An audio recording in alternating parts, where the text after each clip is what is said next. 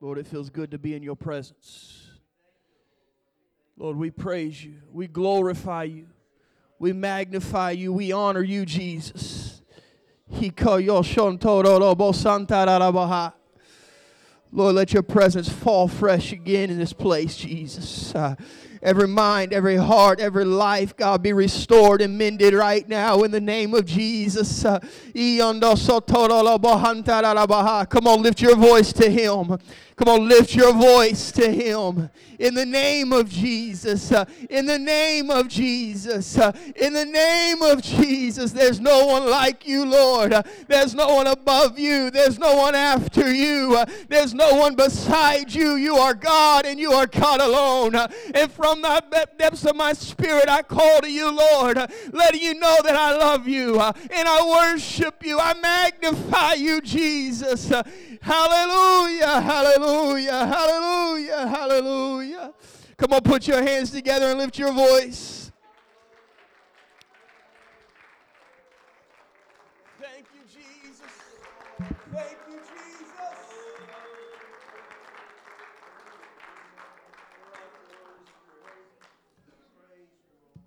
Hallelujah. There's no place in the world where we can come in tired come in beaten down by the things of life and leave completely restored and feeling the joy that we haven't felt in a very long time. I believe today when we leave here, we're going to feel joy and we're going to feel the peace and we're going to feel the comfort of the Holy Ghost that we came in seeking for and needing today. Hallelujah. How many brought your Bibles with you? Hallelujah. You probably won't need them. You probably can quote these passages of Scripture. It's not one that is new. In fact, I've preached from these same two verses quite a bit throughout the years. Uh, but I couldn't get away from it this morning, and so I want to take your attention to the book of 1 Peter chapter 5 verse number 8. It says be sober, be vigilant, because your adversary the devil is like a roaring lion and walketh about seeking whom he may devour. Amos chapter 3 verse 12 Thus saith the Lord, as the shepherd taketh out of the mouth of a lion two legs or a piece of an ear, so shall the children of Israel be taken out. Hallelujah. If you would, put your Bibles down this morning. I felt a very confirming word in the house this morning, and I know very specifically who I am preaching to today. And I want you to know that God's not done with you yet. God's not done with you. I know you come here and you feel like you have nothing left to offer God, that you are done. But I come to let you know today that God is not through working on you. God is not done using you. Hallelujah. Lift your hands right now and ask that the Lord would just confirm His word in our hearts today. Lord, we love you, Jesus. In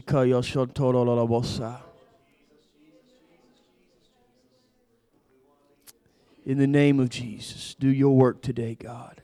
Open hearts, open minds, open understanding to your word. In the name of Jesus. In the name of Jesus. You can be seated.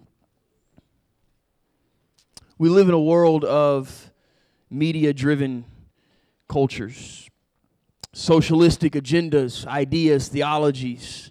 We live in a time when men and women alike are feasting uncontrollably upon the pride of life and on the lust of the eye.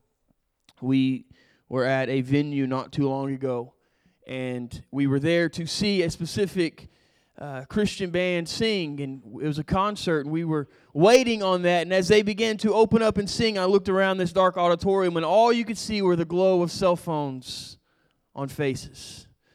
We are driven by in a device that is six inches from our face. And in that device, there is such a vast world in it. We have more access to the world than we have ever had in our life. And it's by a device that's three or four inches long and six inches in front of our face. And while the world is consumed with this world of knowledge, the church stands on the outer realms of this carnage and we watch with quiet reserve, hoping that the attention of this sin crazed world doesn't rest its gluttonous eyes on us. But I come this morning to sound a war cry to the church that while we have stood idly by, and while we have watched the world cascade into the depths of hell, we have not been unaffected by it.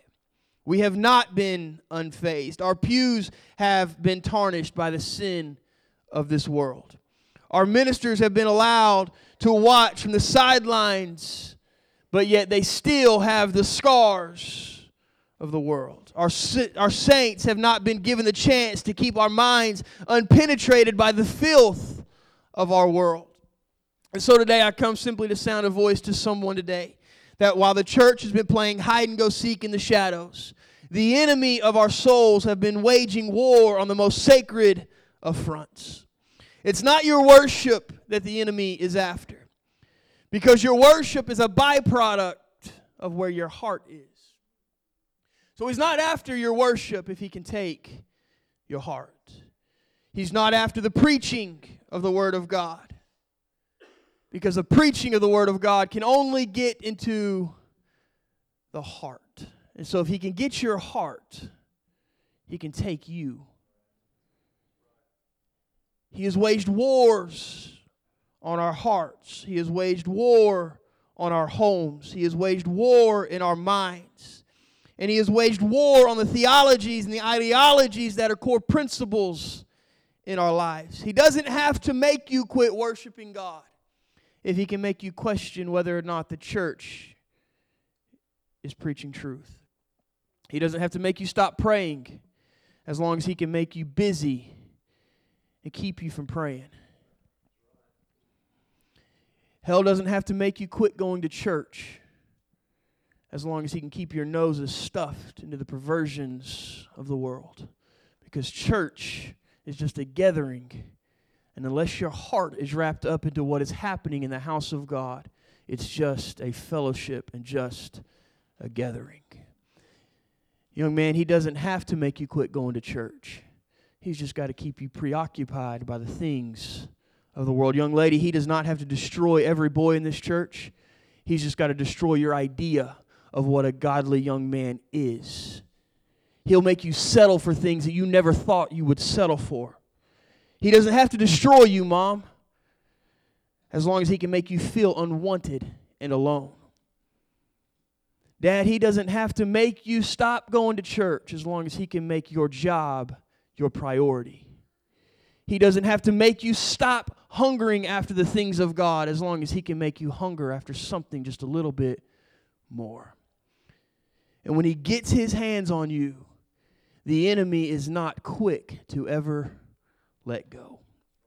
I know this morning I sound crazy, but I come to sound a word of warning to this generation that this world is consumed with teaching us that if it feels good right now, then do it. It can't be wrong if it makes me happy. It can't be wrong if it's this much fun. God doesn't care if I have fun. If God doesn't like me having fun, then I really don't want anything to do with God. God has bigger things to worry about than what I'm doing right now. God has bigger things to worry about than how I talk to people. He has bigger things to worry about where I'm going. He has bigger things to worry about than what I'm wearing and what I'm saying behind closed doors. God doesn't really care as much as the church likes you to think that He does. But allow me this morning to stop right there because every bit of that is a lie straight from hell. God does care. It does matter. It does matter, young men, what we look at. It does matter, young women, what we listen to. It does matter, mom, what we show our children. It does matter, dad, what we teach our children. Just because it's fun does not mean that it is godly. Just because you are happy doing it uh, does not mean that God is happy about you doing it. God does care about where you live, God does care about your home. He does care uh, about you. He is intimately interested in your life, uh, He is passionately pursuing pursuing you uh, even when you do not see him. He is intentionally weaving webs of mercy uh, to catch you when you fall. Uh, and so uh, all of that is there uh, so that your enemy will not destroy you. Uh, your heart is valuable to God. your mind is valuable to God. your future is valuable to God. He gave all he had to keep you from destruction. Simon Peter writes timeless words of advice. These words are words that we need to have put in our hearts. Be sober, be vigilant. For we have an adversary like a roaring lion walking about seeking whom he may devour. You have to understand this morning that your enemy is powerful. We have spent years in church culture trying to devalue the power of hell, trying to give you an edge to him, trying to let you know that you are more powerful than him, that no weapon formed against me shall prosper, for I'm more than a conqueror. And that scripture, it's Bible, it's absolutely true, but you are not more valuable and more powerful than him. God is more powerful than him. And so our enemy is strong. Our enemy is powerful. He was created by God as a covering angel, second only to God Himself. You nor I are any match on our own with hell. In fact, the Bible calls him the God of this world. It says that he's the prince of the powers of the air. Every influence in our world is influenced by him. Everything that is wrong in our society, Satan is behind it. He has a knack for reversing the mentalities and the morals of God's people. Uh, he has this inner desire uh, to see this world to become uh, complete chaos uh, under his rule. Every murder, every robbery, every beating, every war, uh, every injustice, every time the innocent man suffers, uh, it's the doing of hell. It's a roaring lion in our generation. I believe today with all my heart that the devil is at work in our generation. Every magazine, every newspaper, every blog, every vlog, every Facebook article, every rumor drips with the sinfulness of our society. If you keep your up with the news, you will begin to see that Christian and Christian morals and Christian character are no longer wanted nor accepted in our world. I don't want to be political this morning, uh, but we are targets of hell's particular attention. Satan is not so interested in those that are sitting on the bar stool this morning. He doesn't really worry about those that are already spaced out on drugs. He's not interested in those that he has already grasped in his bony hand because he already has them. But there is an interest from hell in those that are sitting in the house of God. He's really worried about what's going on in the church house this morning. He is really frightened by what may take place uh, in your life if you really do uh, connect for one moment to the presence of God. There is an inner turmoil in the mind of hell this morning. What might happen uh, to all of my work uh, if that young man bows a knee and calls on the name of Jesus? Every immoral image uh, that I have laced in his mind can disappear. Every craving of nicotine uh, that I have bound him by uh, might fade away and disappear. Every chain uh, that I have wrapped across his life might dispel and break. Every dream that I have squashed might begin to waken again what's going to happen uh, to that young woman if she calls on Jesus? I worked hard uh, to put her under my thumb. Uh, I destroyed her innocence and I destroyed her mind. Uh, I distorted her view of what true love is. Uh, I bound her uh, to mindless thrills and cheap thrills. what might happen if they call on the name of Jesus? You have to understand the devil isn't playing games in this generation. I know uh, that he cannot walk uh, into this house this morning, but his influence uh, is very much alive in the church. Uh, that's why when we sing songs uh, like Whom the Son has set free is free indeed, uh, you can feel the power of God begin to move. that's why when worship is vital and it is preached, because as long as we worship, as long as we are exalting following him, Satan has no authority and no power in the church. He can't hang around where the Lord is. So we don't preach worship and we don't preach praise simply uh, as some way of getting you hyped up. Uh, it is to break the strongholds uh, and the bonds of hell. Uh, it is to break uh, that influence in the house of God uh, so that God can be released. I wish this morning that there was somebody here that would begin to once again look at hell and say, Hell, the blood of Jesus is against you because greater is he that is in me than he that is in the world. Don't ever forget where Jesus looked at Simon Peter and said, Simon, Satan desires to have you, to sift you as wheat. But, but I have prayed for you. Does that not stand out to anybody else? We've got to look at who's talking to Peter. It's not another apostle. It's not another disciple that's saying, Hey, Peter, I've prayed for you. It's Jesus Christ, God robed in flesh, that is looking at Peter and say, Peter, the enemy wants to destroy you, uh, but I have intentionally already prayed for you. So powerful. But in 1 Peter chapter 5, the shepherd is implied in this verse. It's not actually mentioned. The shepherd's not actually talked about in 1 Peter chapter 5 verse 8. It's the lion that's talked about. It's the lion that takes center stage. In this familiar scripture, it's the shepherd that warns the sheep about the lion. Be sober, be vigilant, because your adversary, as a roaring lion, walketh about seeking whom he may devour. It doesn't talk about the shepherd, it's the shepherd talking to us, warning us about hell. But in Amos chapter 3, verse 12, it's not the shepherd that's implied but it's the lion that's implied. In this verse, it's not the lion that's the focus, but it's the shepherd that begins to take center stage.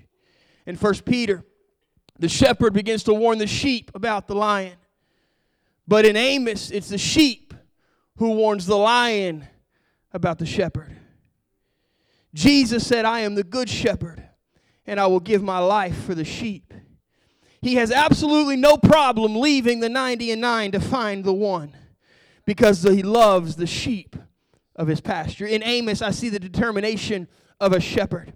When Amos said the shepherd will go after nothing more than a couple of legs or a piece of an ear, it means, and what the Lord is actually saying is, I'm not giving the devil one iota. I'm not giving him one inch. I'm not surrendering one part of my sheep.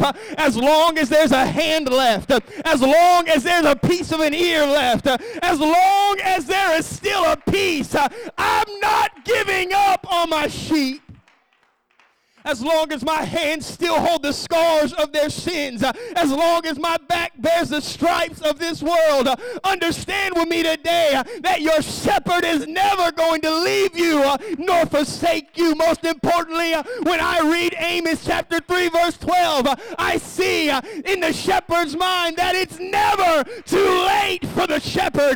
It's an intentional message to the reader. Whatever you've been captured by, whatever has destroyed you, you, uh, whatever has plummeted your life, uh, whatever has chewed you up and spit you out, uh, as long as there's a fragment left, as long as there is a piece left, God is not giving up on you.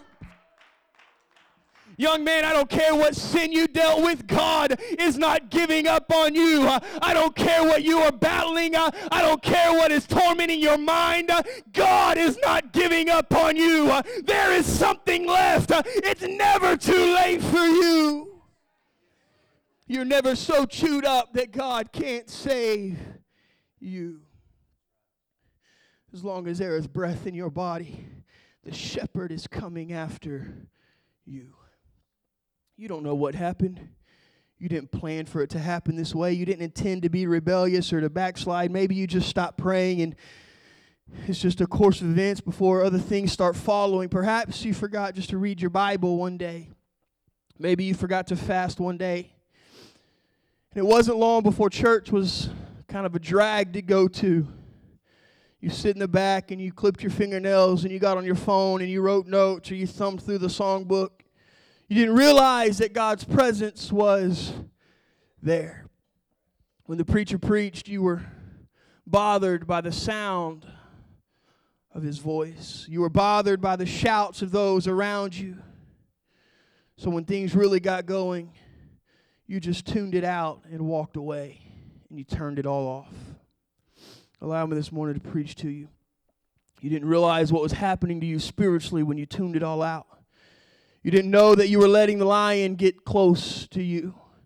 You didn't know that you had placed a target on your back for a lion.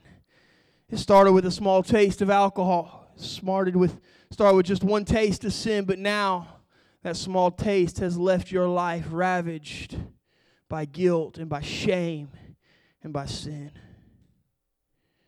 Already over a distant hill, you can't even hear the sounds of the others that were with you when all this started. The friends that were so willing to influence you are now gone. You're left alone in this. And then you see out of the corner of your eye a movement in the bushes, sleek and powerful, crafty and sly. Your adversary, the roaring lion, has been stalking you for a long time. He noticed when you quit praying and when you weren't getting into the presence of God anymore. He noticed when your hands went from being lifted to stuffed in your pockets. He knew that sooner or later he would separate you from the flock. And so he moves. Your head snaps up, and suddenly fear gets a hold of your heart. You scream to yourself, I need to find my way back to the shepherd. But it's too late. Out of the bushes he leaps, he rips open your throat, and blood rushes to the floor. With a snap of his jaws, your head inside is ripped open, and you try to scream your last faint scream, those huge jaws crushing your skull, and there you lie. I'm telling you today that hell is not playing games with us. It isn't a game to him. If he ever gets a hold of you, he will have no mercy. Because his intention is not to just destroy your life his intention is to destroy your eternity. Peter, Satan desires to have you that he may sift you as wheat. Those hands that used to be lifted in worship, those hands that used to be raised to God in surrender are now gobbled down. A voice that used to lift itself in praise to God is now devoured by the enemy. He crushes the skull he crushes it into bits and he swallows it. He lies, lies on the ground and he surveys his handiwork. There's nothing left of this individual but the tiniest piece of an ear. But it's instinctive in your enemy. He's not satisfied until the job is completely done. So those bloody lips part one more time and that blood soaked, covered tongue strains to touch the piece of an ear in front of him. But from nowhere, out of nowhere, a hand, a nail scarred hand, a strong hand, the shepherd's hands come out of the bushes and grabs hold of the lion. And the shepherd says, That's quite enough today.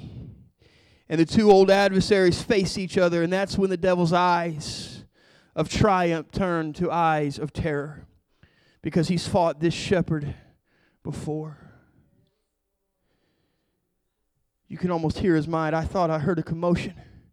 I thought you had one of my sheep. We've talked this over before. You don't touch my sheep because they are my sheep and I am a jealous God. I'll fight you, enemy, to the end of your life. I don't care if it's just a piece of an ear. I'm going to fight for the sheep. So the shepherd and the lion struggle until finally the lion knows that he's defeated and ripping himself from the grip of the shepherd, he leaps into the safety of the bushes and is gone. The shepherd walks over and picks up the remains of that life. It's just a piece of an ear, it's not much. There's not much here. Does he stand there weeping? No. Does he say, I wish I had gotten here sooner? I wish I could have done more. I'm reminded of Lazarus. Jesus, if you would have gotten here sooner, Lazarus wouldn't have died. Jesus said, I'm not constrained by life and death. I'm not constrained by time. I got here at the perfect amount of time. I wish I'd gotten there sooner is not on his mind. Not this shepherd. Because it was this shepherd that formed us from the dust of the earth.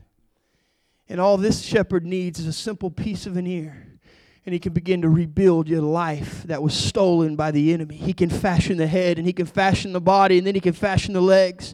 He can pick it up and he can put it back together again and release it back with the other 90 and 9. But when he walks uh, in the camp, there's rejoicing. The lion thought that this lamb was over. But the Lord sent me this morning simply to let somebody know that God's not done with you yet.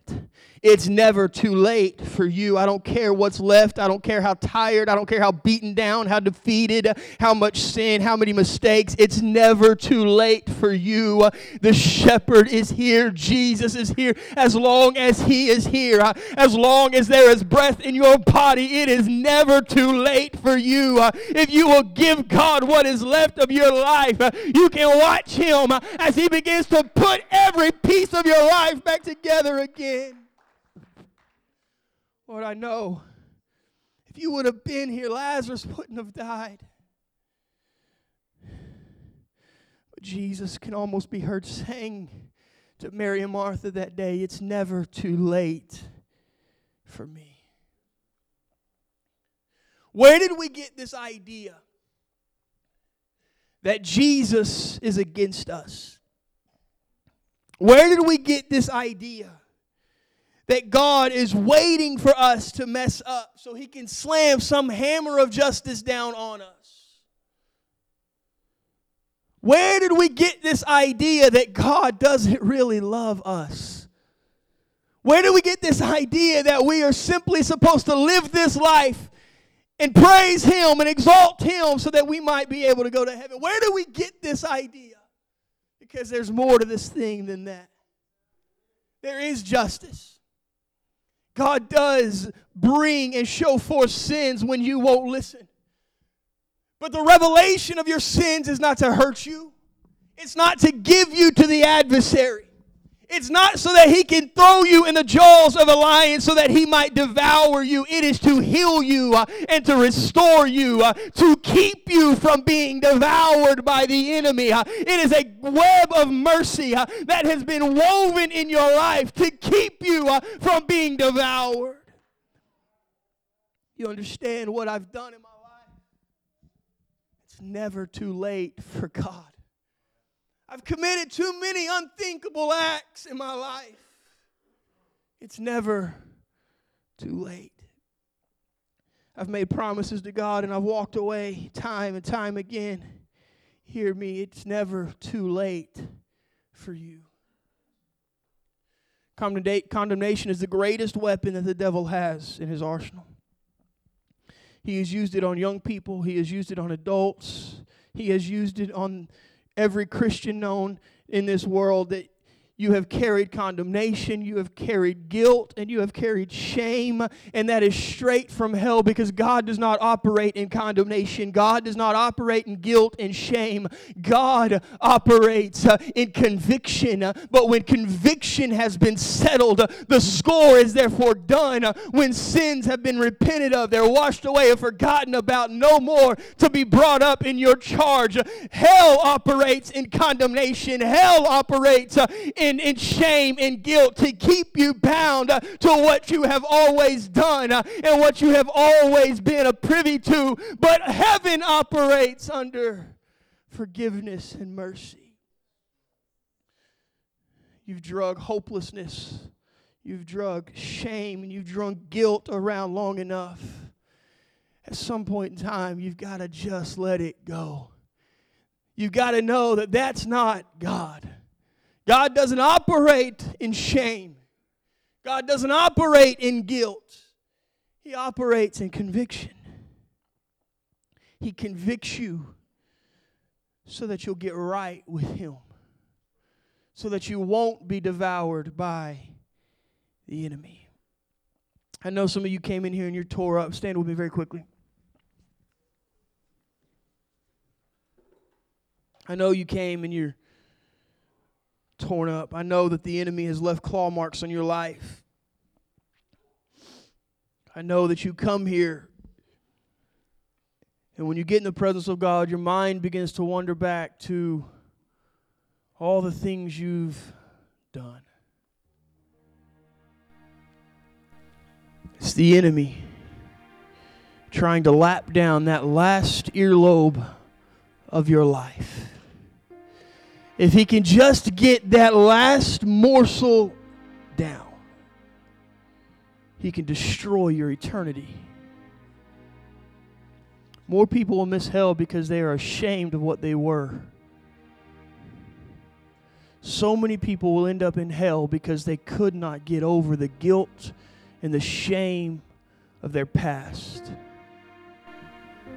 and they refuse to let God put them back together again. You are worth saving.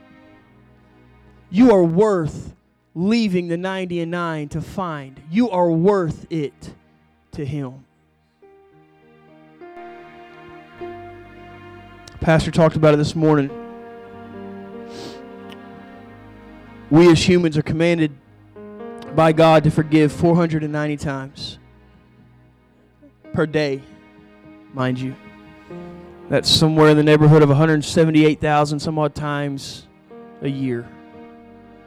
I stand with Pastor. I don't believe that's a specific number that God is intending you to get to 490 and then just quit forgiving.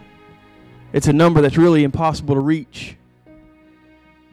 We deal with family that makes mistakes. We deal with friends that make mistakes. We make mistakes.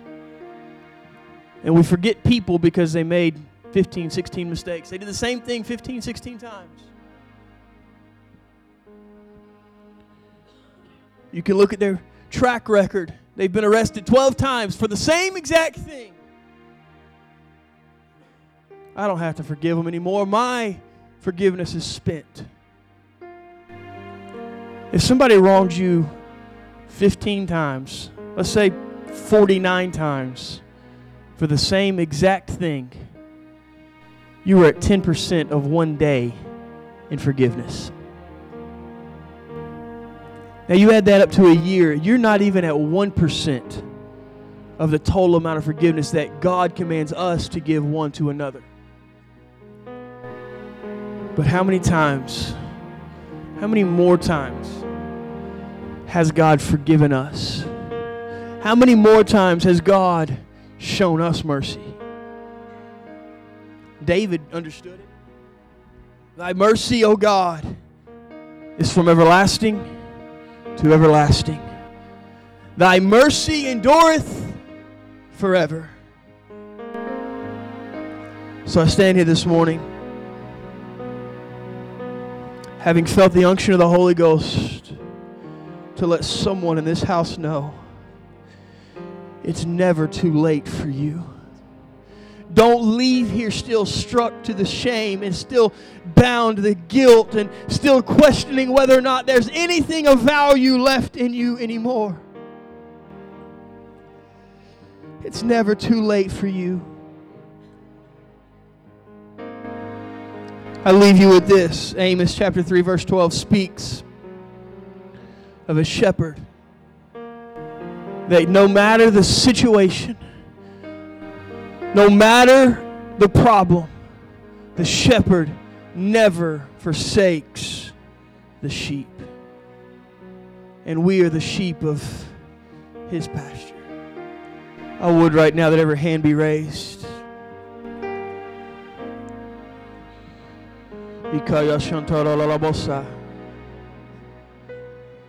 Come on, trust Him right now. Lift your hands.